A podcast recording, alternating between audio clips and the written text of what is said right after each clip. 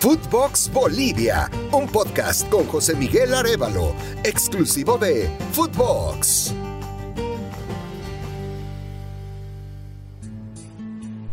Hola, hola, mis amigos del fútbol, bienvenidos a Footbox Bolivia, el podcast en el que hablamos del fútbol más impredecible del planeta, el fútbol boliviano. Los saluda José Miguel Arevalo, gracias de corazón por seguirnos en este nuestro episodio número 17 en el que vamos a hablar de uno de los más grandes del fútbol boliviano, Bolívar, y el mal momento que está atravesando.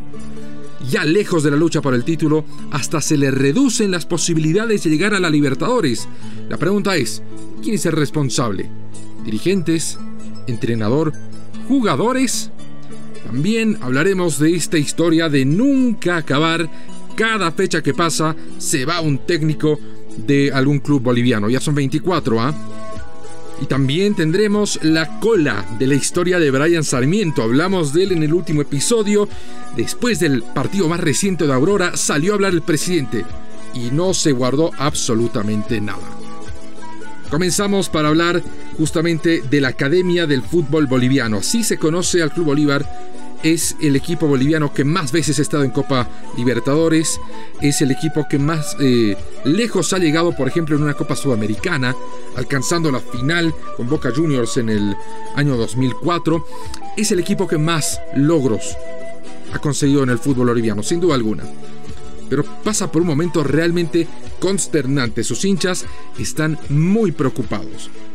En este momento, Bolívar es sexto en el campeonato tiene 31 puntos en 19 partidos. En lo que va del año, no ha ocupado el primer lugar en ninguna jornada. Lo más arriba que estuvo fue obviamente en el segundo puesto, pero no estuvo mucho tiempo ahí. De la fecha 6 a la 10 volvió a subir en la fecha 12, pero de ahí ha sido un descenso constante. Ha sufrido cambios de técnico, se ha ido Nacho González, el español que parecía no tener buen carácter, lo cambiaron por Carlos Alberto Sago, el ex defensor brasileño, una antítesis, un eh, técnico que desde la personalidad más risueño, más amable, más amigable y hasta con un juego más ofensivo, parecía cambiarle de alguna manera la cara a este Bolívar. Sí, empezó a jugar más al ataque, empezó a ser más propositivo en casa y fuera de ella, mejoraron algunos rendimientos, se obtuvieron algunos resultados, pero al final todo cae en lo mismo. Y el último resultado, derrota 2 a 1 ante Independiente en la capital Sucre, ha puesto ya las, eh, toda la preocupación encima del futuro inmediato del Club Bolívar.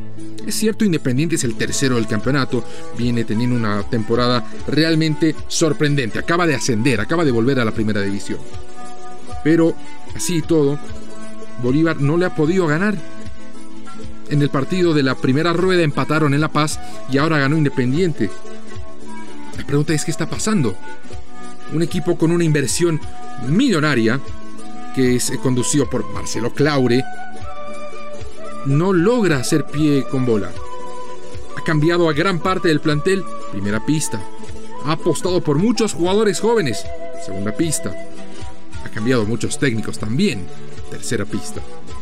Se le consultó a Carlos Alberto Sago después de la derrota en Sucre qué había pasado, por qué Bolívar no puede sumar puntos, por qué le cuesta tanto a un equipo que en otras épocas, no solo por la camiseta, por el nombre, por la historia, sino también por tener jugadores de jerarquía, ganaba sin problemas en La Paz, en Cochabamba, en Santa Cruz, en Oruro, en Sucre, en Tarija. Era realmente un gigante, un titán del fútbol boliviano, que a cualquier equipo eh, le, ponía una, estrofa aparte.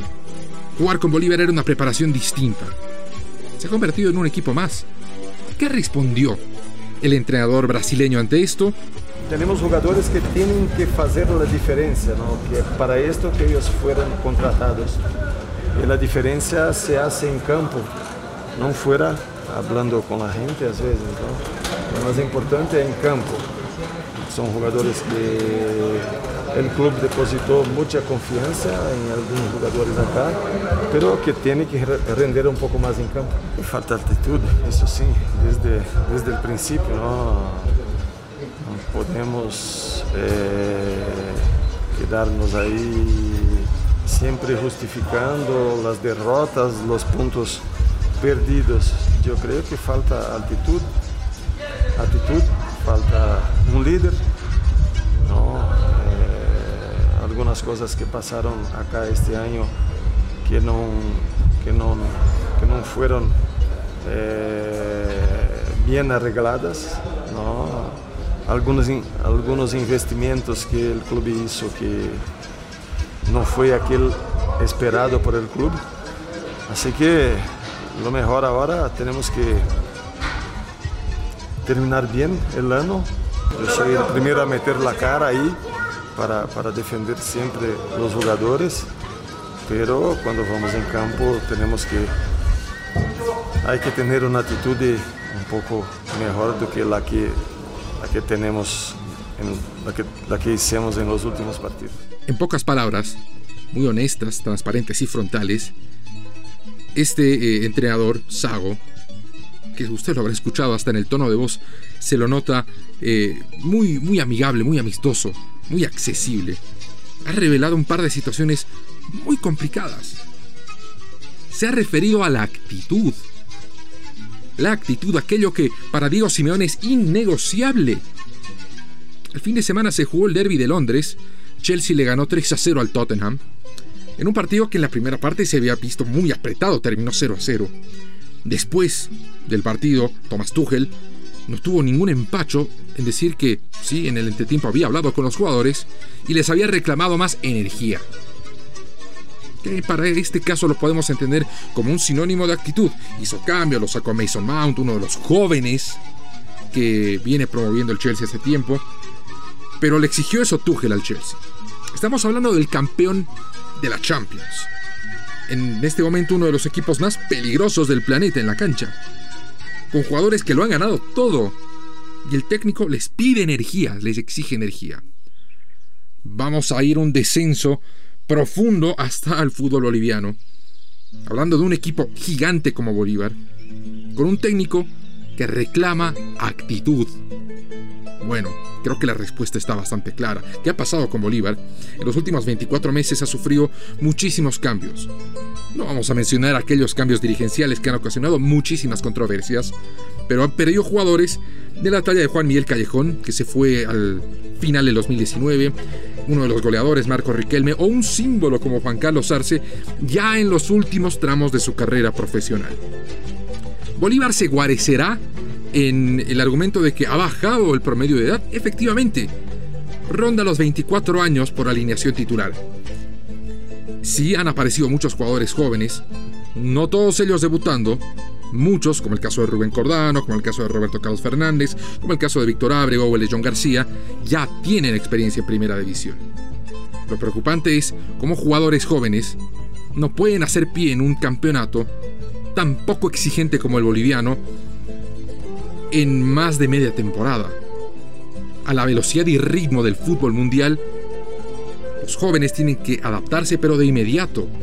Estamos hablando de casos en los que jóvenes futbolistas dejan su país y se tienen que involucrar en una nueva realidad, en una nueva cultura, en una nueva forma de ver las cosas. Estos son jugadores que se han quedado en Bolivia, salvo quizás Roberto Fernández que volvió a Bolivia, ojo de España, donde parecía estar creciendo, pero decidió volver al terruño. Entonces, el reclamo de Sago tiene un poco más de sentido. Está el Club Bolívar pasando una de sus crisis eh, más asiagas, de las que parece no haber una salida, por una cuestión de jugadores. El técnico hace lo que puede, yo creo que sí. Yo creo que sí ha cambiado lo que ha podido en cuanto a alineaciones, propuestas. Y hay un elemento que no nos podemos olvidar, los fichajes. Se ha apuntado mucho a los jugadores que llegaron esta temporada. Jugadores como Alex Granel, como Alberto Guitián, como Álvaro Rey, como Armando Sadícula Álvarez, que ya se fue, que no han dado la talla. O jugadores que están en primera o segunda división de Europa, llegan a Bolivia y no pueden dar la talla. Hay algo más que no está funcionando y muchos apuntan también a la gestión desde la dirigencia. Pasa que Bolívar tiene a su máximo responsable, Marcelo Claure, que por motivos, por supuesto, de orden profesional no puede vivir en Bolivia, no puede estar encima. Él tiene muchos emprendimientos, él tiene muchos negocios y el tema es quién ve las cosas. Dicen que el ojo del dueño engorda la vaca. Cuando eh, el gato está de viaje, bueno, no estamos acá para contar refranes, pero más o menos explica por qué esa falta de ambición en el plantel de Bolívar, que está sexto, que casi ha renunciado a la posibilidad de luchar por el título, que se está alejando de la Libertadores y que va a pelear por la Sudamericana. Nos preguntábamos, dirigentes, técnico, jugadores. Técnico un poco menos, pero entre el primero y el último están los principales eslabones que han llevado esta situación a Bolívar. A propósito de situaciones incómodas, se ha eh, producido el vigésimo cuarto cambio de técnico en solo 19 fechas del fútbol boliviano. El ex defensor de la selección boliviana, Marco Antonio Sandi, dejó de ser el técnico de Real Potosí. Dirigió 7 partidos, ganó 2, empató 1, perdió 4 y el último resultado un empate en condición de visitante contra el eh, condenado San José de Oruro no le gustó para nada la dirigencia que le dijo, bueno, señor Sandy, muchas gracias, hasta acá hemos llegado. 24 técnicos en solo 19 fechas y contando. En nuestro último episodio hablábamos de la situación de Brian Sarmiento y el Club Aurora. Eh, el técnico Viviani decía que no se habla. Bueno, una vez más Sarmiento no fue tomado en cuenta para el partido más reciente de Aurora que fue eh, con victoria 2 a 0 sobre Blooming en Cochabamba. Muy buen partido de Aurora, hizo las cosas que tenía que hacer. No se discute para nada esa, ese triunfo que lo acerca al sueño de pelear por una Copa Internacional, en este caso la Sudamericana. Después del partido, habló el presidente de la institución, Jaime Cornejo, que también funge como vicepresidente de la Federación Boliviana de Fútbol, pero esa es otra historia. Se le preguntó sobre Brian Sarmiento y él eh, lo acusó directa y frontalmente de eh, que ya debía haberse ido del equipo hace rato. Un jugador que se la pasa de boliche en boliche, con la canción, no tiene cabida en Aurora. Al menos así lo dijo su presidente. Mira, yo ya debía rescindirle el contrato hace tiempo, porque nuestro contrato especifica eh, que él no debería hacer eh, cosas extrafutbolísticas como las hizo, ¿no? Él es un, lamentablemente es un, es un jugador, es un personaje público el contrato dice que tiene que tener una actitud decorosa, no tiene que estar ahí eh, en locales chupando. Eh, toda la prensa sabe, ha salido en todo lado, que él ha estado en un local, en otro local. Pues ya debería haber tomado acciones legales hace tiempo. Lamentablemente le hemos dado la oportunidad y no está actuando consecuentemente con esa actitud que nosotros hemos tenido con él, ¿no? Claro, conciso y contundente. Parece que en el fútbol boliviano las exigencias para los jugadores no son las más altas. Se pagan salarios superiores a los de otros países en otras regiones. Ese es un problema de los jugadores y de los dirigentes. Pero lo que no está en duda es que el nivel, el rendimiento, el ritmo, la intensidad de juego no está a la altura de otros países. Prueba de ello de lo que se va a ver en las eliminatorias, lo que se ve constantemente en Copa Libertadores y Sudamericana mientras no se tomen cartas en el asunto, mientras no se pongan las cosas en regla, mientras no se ordene la casa cada quien se le exija lo que debe producir, esto va a seguir en bajada.